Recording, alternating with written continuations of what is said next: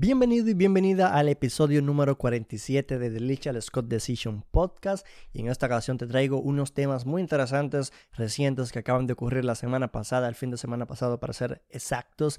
Y es que te voy a hablar de Donald Cerrone, te voy a hablar de Anthony Johnson, te voy a hablar de Marina Rodríguez, entre otros temas que te quiero compartir mi opinión, ya sabes que el podcast de The Lichal Scott Decision eh, lo puedes encontrar en tu plataforma de podcast preferida, Google Podcasts, Stitcher, eh, Apple Podcasts, donde sea, donde te gusta escuchar podcast, por lo general encontrarás Delicious Scott Decision y además también lo puedes encontrar en formato de video podcast en YouTube. Te vas a YouTube, buscas Delicious Scott Decision y ahí podrás encontrar el podcast también si es que lo quieres ver y escuchar a la vez.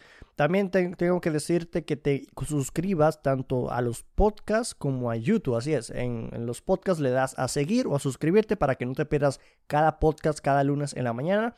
Y los videos de, YouTube, pues básicamente no te los pierdes si te suscribes y activas la campana de notificaciones. Porque una vez que activas la campana de notificaciones, YouTube ya te, te avisa cada vez que yo suba básicamente un nuevo video, que no solamente subo podcast, sino que también hago directos, hago live streams, hago mm, videos de preguntas y respuestas con la gente, videos de noticias, etc. Bueno, el primer tema del cual les quiero hablar es del de Marina Rodríguez. Marina Rodríguez, ya saben que Marina Rodríguez acaba de participar en el UFC 26, vence a Michelle Watterson en una pelea muy buena. Para mí fue la mejor pelea de la noche. La verdad es que Michelle Watterson tiene mucho corazón, ya lo he demostrado anteriormente, lo mostró con Joanna Jejech, lo mostró contra ah, Angela Hill, etc. Entre, y con otras peleadoras también, pero en esta pelea ante Marina Rodríguez absorbió tanto daño como ha absorbido antes y es que se mantiene es que ese no se rinde. Esta, esta peleadora Michelle Watson no se rinde para nada. Es una guerrera. Por el otro lado, a, los que, a lo que venimos a hablar, Marina Rodríguez la vence por decisión unánime. Fue un dominio total. Un dominio total. Tal vez perdió un asalto de 5. Marina Rodríguez tal vez perdió uno de 5. Pero por lo general se vio mejor en todo momento. En todo momento. Y la vence pues, por decisión unánime. Y el tema es que la brasileña ahora se, eh, eh, eh, se coloca en una situación de que ya le gana a una ex retadora del cinturón. Me, parece que Michelle Watson en, algún momento retó por el cinturón. No, estoy, no recuerdo muy bien si no es que era top 1 en algún momento. Pero el tema es que vence a una peleadora veterana como Michelle Watson, una peleadora de las mejores del mundo en su división. Y ahora asegura su puesto número 6, porque está rankeada número 6, Mackenzie Dern es la número 5, así que se asegura su puesto número 6 rankeada y ahora pide a Joanna Jejech. En la conferencia de prensa dijo que estaría abierta a un combate ante Joanna Jejech. Y es que tienen un estilo similar. Muay Thai, son el, físico de ambas es, es, muy similar. O sea, básicamente sería una guerra de cinco asaltos impresionante. Impresionante. Y seguramente esto es lo que va a ocurrir. Esto es lo que va a ocurrir, porque seguramente la UFC quiere hacer el Rose Namajunas versus Jan Willy 2, por lo que Joanna Jacek, si quiere regresar, no tendrá de otra que enfrentar a Marina Rodríguez, que está rankeada número 6. Entonces tendríamos a la número 2 contra la número 6. Eso sería un combatazo. Eso sería un combatazo, yo firmo realmente. Y Marina Rodríguez básicamente fue muy superior a Michelle Watson. Muy superior con patadas, con codazos, en el clinch, rodillazos, puñetazos, uno, dos, buenas combinaciones. Por lo general, cada salto fue mucho mejor Marina Rodríguez. Y les digo, el, estilo de Rodríguez de Muay es muy, obviamente es Muay es muy similar al de Joanna Jacek. Así que es lo que se espera. Probablemente es lo que quiera la UFC ahora, buscar esta pelea de, de estos dos estilos muy parecidos y a ver cuál es la mejor. El tema es que Joana sigue de vacaciones y no se sabe cuándo va a regresar. No se sabe cuándo va a regresar. No se sabe si le interesa la pelea contra la brasileña, ya que Joana dijo que le interesaba la ganadora de, la pelea de Rosna Mayunas y Willy. Pero siendo sinceros, no creo que eso sea lo que realmente ella se merezca. ¿no? Yo creo que debe ganar al menos una vez más para pelear por el cinturón. Y ahí lo dejo. Marina Rodríguez está abierta a la posibilidad de enfrentarse a Joanna Jejerchik y esa pelea sería impresionante. Es que, es que se los aseguro, esa pelea sería una guerra de cinco asaltos, pero es que estoy segurísimo, estoy segurísimo. Y Marina Rodríguez, pues vive un gran momento. Marina Rodríguez está viviendo un gran momento. Lleva dos victorias consecutivas con UFC, ranqueada número 6. Está viviendo un gran momento y seguramente esa sea la pelea que la UFC tenga que hacer. Marina Rodríguez versus Joanna Jacek en verano o a finales del año, como, como ellos vean. El siguiente tema del cual les quiero hablar es de Donald Cerrone. Lamentablemente el Cowboy Cerrone pierde su combate ante Alex Morono por finalización en el primer asalto, una finalización por nocaut técnico en el primer asalto, en una pelea que yo estaba completamente convencido en que Cowboy la podía ganar. Era una pelea que incluso al día de hoy sigo convencido de que Cerrone para mí es mejor peleador que Morono. Lo que pasa es que a Cerrone no le salió el plan.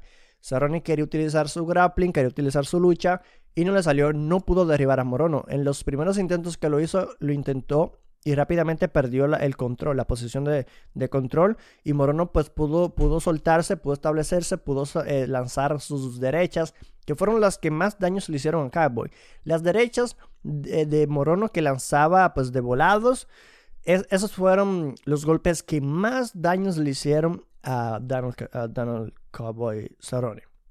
Lamentablemente el tema aquí es, ¿se retira Cowboy o no se retira? Cowboy dijo en, una entrevista tras bastidores que él no se va a retirar, que él no va a terminar su carrera de esta manera. Estamos hablando de que tiene cinco derrotas en sus últimas seis peleas. Cinco derrotas en sus últimas seis peleas, en las cuales cuatro fue finalizado, si no me equivoco. Pero aquí les tengo unas declaraciones de Cowboy en la conferencia de prensa sobre lo que sigue para él. A ver, estoy seguro de que ahora se hablará mucho de que tal vez se retire. Tal vez este es el momento adecuado, pero eso no está en ninguna parte de mi tren de pensamiento. Tengo que pensar en algo. Siento que salí, empecé con fuerza. Quién sabe, habrá que verlo, evaluarlo, ver qué pasa. Estoy de buen humor. Iré a casa a ver a mis dos hijos. Pasaré el rato con mi familia una noche de en la oficina, pero espero que la UFC no me mande a ningún sitio y que me vuelvan a ver. Básicamente, eh, le está diciendo a la UFC que él se quiere quedar, que él quiere seguir peleando. El tema es que tiene una mala racha. Cinco derrotas en, tus últimas seis peleas, en las cual, en la cual una ni ganaste, que fue un no contest. La verdad es que está en una situación muy mala Cabo Cerrone. Y me preguntaron mucho en, Instagram, me preguntaron mucho, Lichel, ¿se debe retirar Cabo Cerrone? ¿Se debe retirar Cerrone? Y yo les decía, yo siempre digo lo mismo en este tipo de preguntas. Eh, en lo personal, yo creo que ya debe retirarse si es que él sigue queriendo competir con la élite. Ahora bien, si él echa un paso atrás y dice, entiendo mi situación, solamente me puedo enfrentar a peleadores eh, veteranos como yo, leyendas como yo de mi edad, pues que siga. Solamente así. Pero sabemos que eso es muy difícil en la UFC, porque la UFC quiere ver a los mejores contra los mejores. Entonces, estamos hablando de que Cowboy Cerrone seguramente cobra mucho dinero, es, un, es, un, es una leyenda de la UFC, seguramente tiene de los mejores contratos, ¿no? Y ese es el tema. ¿La UFC querrá mantener a Cowboy Cerrone todavía a estas alturas? Esa es la pregunta. Él dice que no se quiere ir, él ya, lo ha dejado claro. Y obviamente la UFC por otra parte tiene que decirlo. No sé si habrá una noticia. De momento eh, estoy grabando este podcast, este, este, podcast muy temprano. Pero si sale alguna noticia la dejaré en la caja de comentarios sobre Cabo Cerrone. Que no me sorprenderían si lo dejan en libertad. No me sorprendería para nada. Así, así se los digo. Mi opinión es esa. Si él quiere seguir peleando contra la élite, que se retire. Pero si él se da cuenta de que no puede y de que solo debería enfrentarse a peleadores veteranos como él y a leyendas como él, pues que siga. Y si la UFC está contenta con eso, pues perfecto, que siga peleando las veces que quiera. Otro peleador que peleó este fin de semana fue Neil Magny. Neil Magny, quien regresa a la columna de la victoria y ya son cuatro victorias en sus últimas cinco peleas. La única derrota fue eh, su combate anterior ante Michael Chiesa, un combate en el cual fue dominado muy fácil. O sea, bueno, fácil, fácil no, pero fue dominado por Michael Chiesa. Ahora, en este combate ante Geoff Neal, Neil Magny de momentos eh, enfrentó adversidad también, pero se vio eh, que es el, el peleador más experimentado y al cual la gente tiene que prestarle todavía más atención. Porque este peleador, Neil Magny, llegó a 18 victorias en el peso welter en la historia de la UFC. Estamos hablando de que está a una victoria de empatar el récord de más victorias en la división welter de UFC. El récord lo tiene George St. Pierre, que son 19 victorias. Y Neil Magny está a una. Seguramente Neil Magny romperá este récord. Se retirará con el récord de más victorias de peso welter en la UFC, seguramente. Lamentablemente él no ha podido eh, pelear por un cinturón. Pero el tipo es, es, legítimo, es una leyenda. Es una leyenda en el Magni.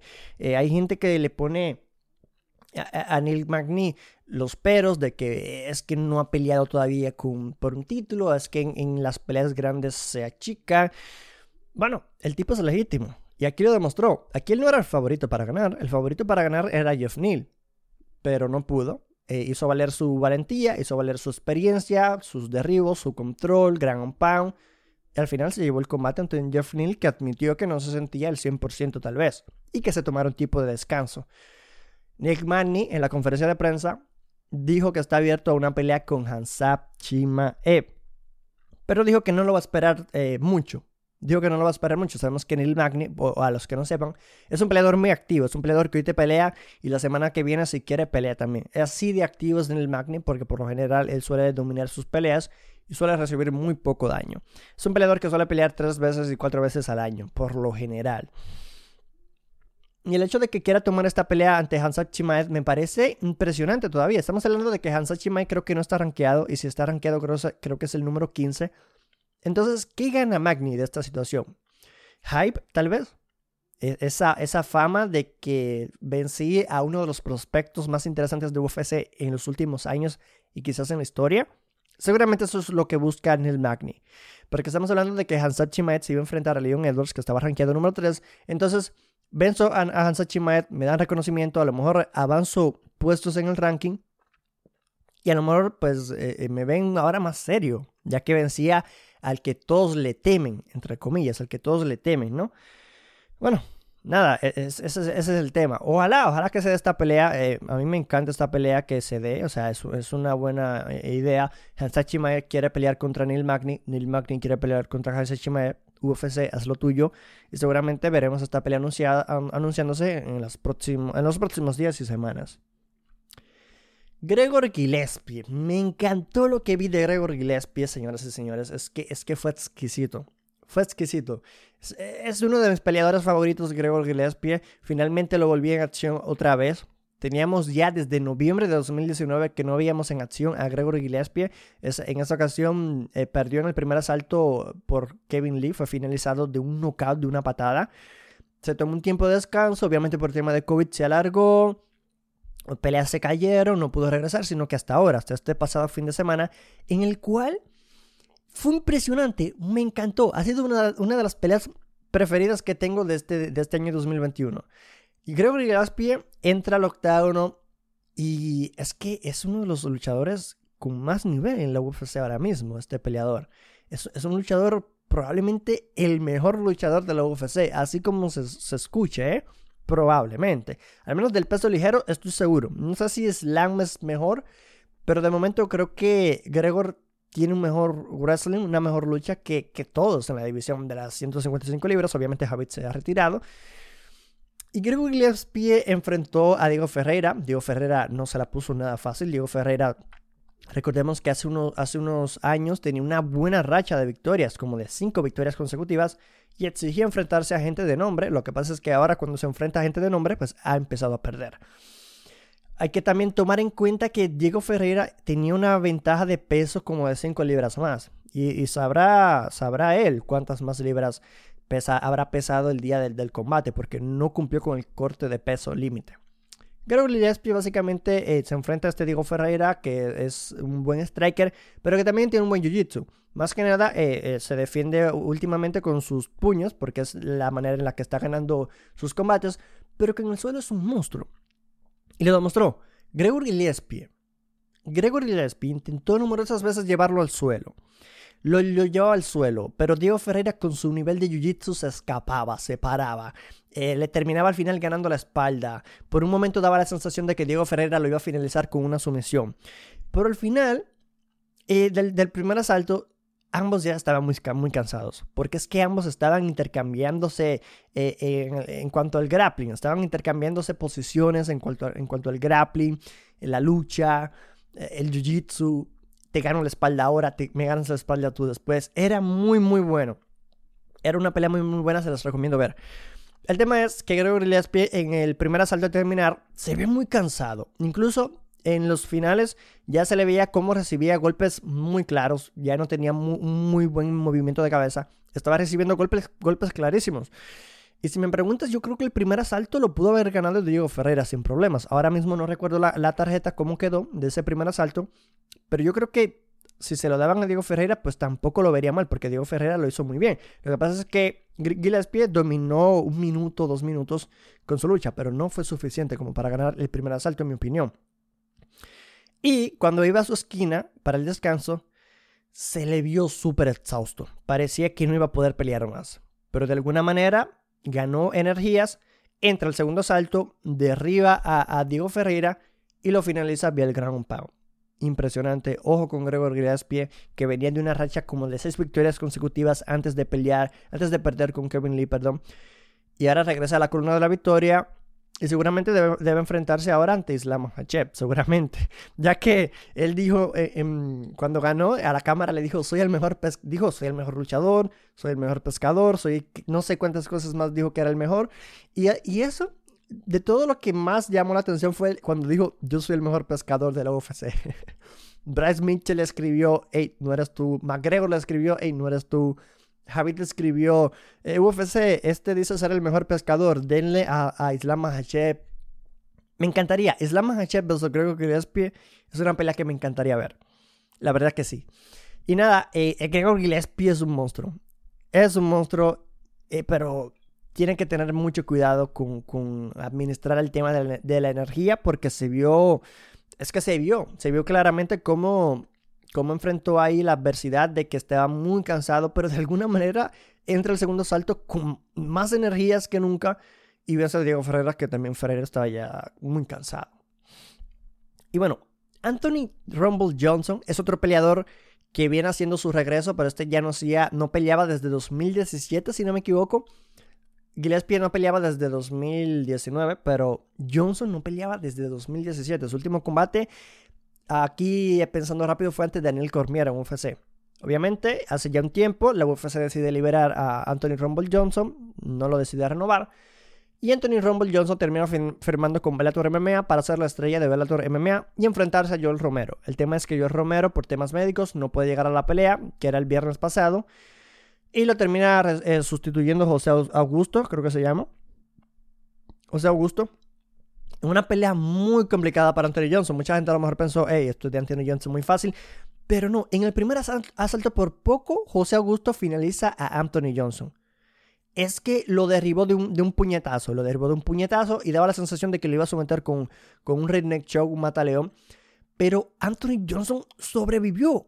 Sobrevivió ese daño. Es que tenía ya cuatro años, si no me equivoco, como cuatro años fuera del octágono. Hay algunos que dicen que, que el ring rust, como se le conoce cuando estás fuera del octágono por tanto tiempo, pues que no les afecta, otros dicen que sí les afecta. Pero Anthony Rumble se vio, primero que nada, yo creo que una de sus mejores formas físicas que nunca antes se le ha visto. Y segundo, eh, sí, no, no fue el mejor Anthony Rumble Johnson, pero en el segundo asalto entró como diciendo, ok, ya estoy cansado de todo esto, voy a finalizarte. Así fue, entró 1-2, izquierda, derecha, noqueado. Noqueado, así de fácil Anthony Rumble Johnson. Y Anthony Rumble Johnson ahora avanza, porque está compitiendo en un torneo, ahora avanza eh, a, la, semifinal. Está avanzando ahora a la semifinal del torneo semipesado de Bellator MMA por un millón de dólares y por el cinturón semipesado de Bellator se enfrentará a Vadim Nenkop, el campeón, el actual campeón Vadim Nenkop de Bellator, así es, es Vadim Nenkop, un peleador muy bueno, un peleador que en el suelo es muy bueno, un peleador que de pie tiene un strike muy bueno, así que Rumble Johnson yo creo que pasará más problemas con Vadim Nenkop, a no ser que vaya directamente a finalizar a Nenkop de una vez por todas. Yo lo dejo ahí. Yo no lo tengo tan claro si eh, Anthony Johnson puede ganarle a Badinen Cup. Yo no lo creo, no lo compro, pero no me sorprendería tampoco. Es Anthony Rumble Johnson. O sea, es, es uno de los peleadores con la mejor pegada que hay en las MMA. Entonces, pues sí, Básicamente eso, señores y señores. Estos han sido los temas que les quería hablar en este episodio de The Little Scott Decision Podcast, el episodio número 47, que lo puedes encontrar cada lunes. Cada lunes encuentras un nuevo episodio en las plataformas de podcast preferidas que sueles escuchar: Apple Podcasts, Google Podcasts, Stitcher, Spotify, donde sea. Y en YouTube la tienes como en formato de video podcast, en formato de video podcast, por si quieres verme, por si quieres dejarme un mensaje en la caja de comentarios. Así que lo más importante es que tanto en podcast como en YouTube le des al botón de seguir o de suscribirse Y en YouTube activa la campana de notificaciones porque de esta manera YouTube te envía un mensaje diciéndote, hey, Lichel Scott ha subido un nuevo video, no te lo pierdas. Y de esta manera estarás al día con todo lo que yo voy subiendo para acá. Voy subiendo videos de noticias, voy subiendo videos pues, de, de, de información en general, videos de preguntas y respuestas. y se vienen muchas cosas buenas muchas cosas buenas. Nada más avisarles que ya estoy eh, a 50, a 50, 50 suscriptores de los mil suscriptores. Y eso para mí sería eh, eh, una locura. Sería una meta lograda, que es una meta que me, que me puse este año. Este año quiero llegar a los mil suscriptores. Y la verdad que, con todos ustedes lo, lo, estamos logrando. Poco a poco lo estamos logrando. Muchas gracias por todo el apoyo. Y hasta aquí ha llegado este episodio número 47. Déjame en YouTube tu comentario en la caja de, de, en la caja de comentarios, valga la redundancia. Déjame tu comentario y tus impresiones. Y nos vemos en el próximo podcast o video.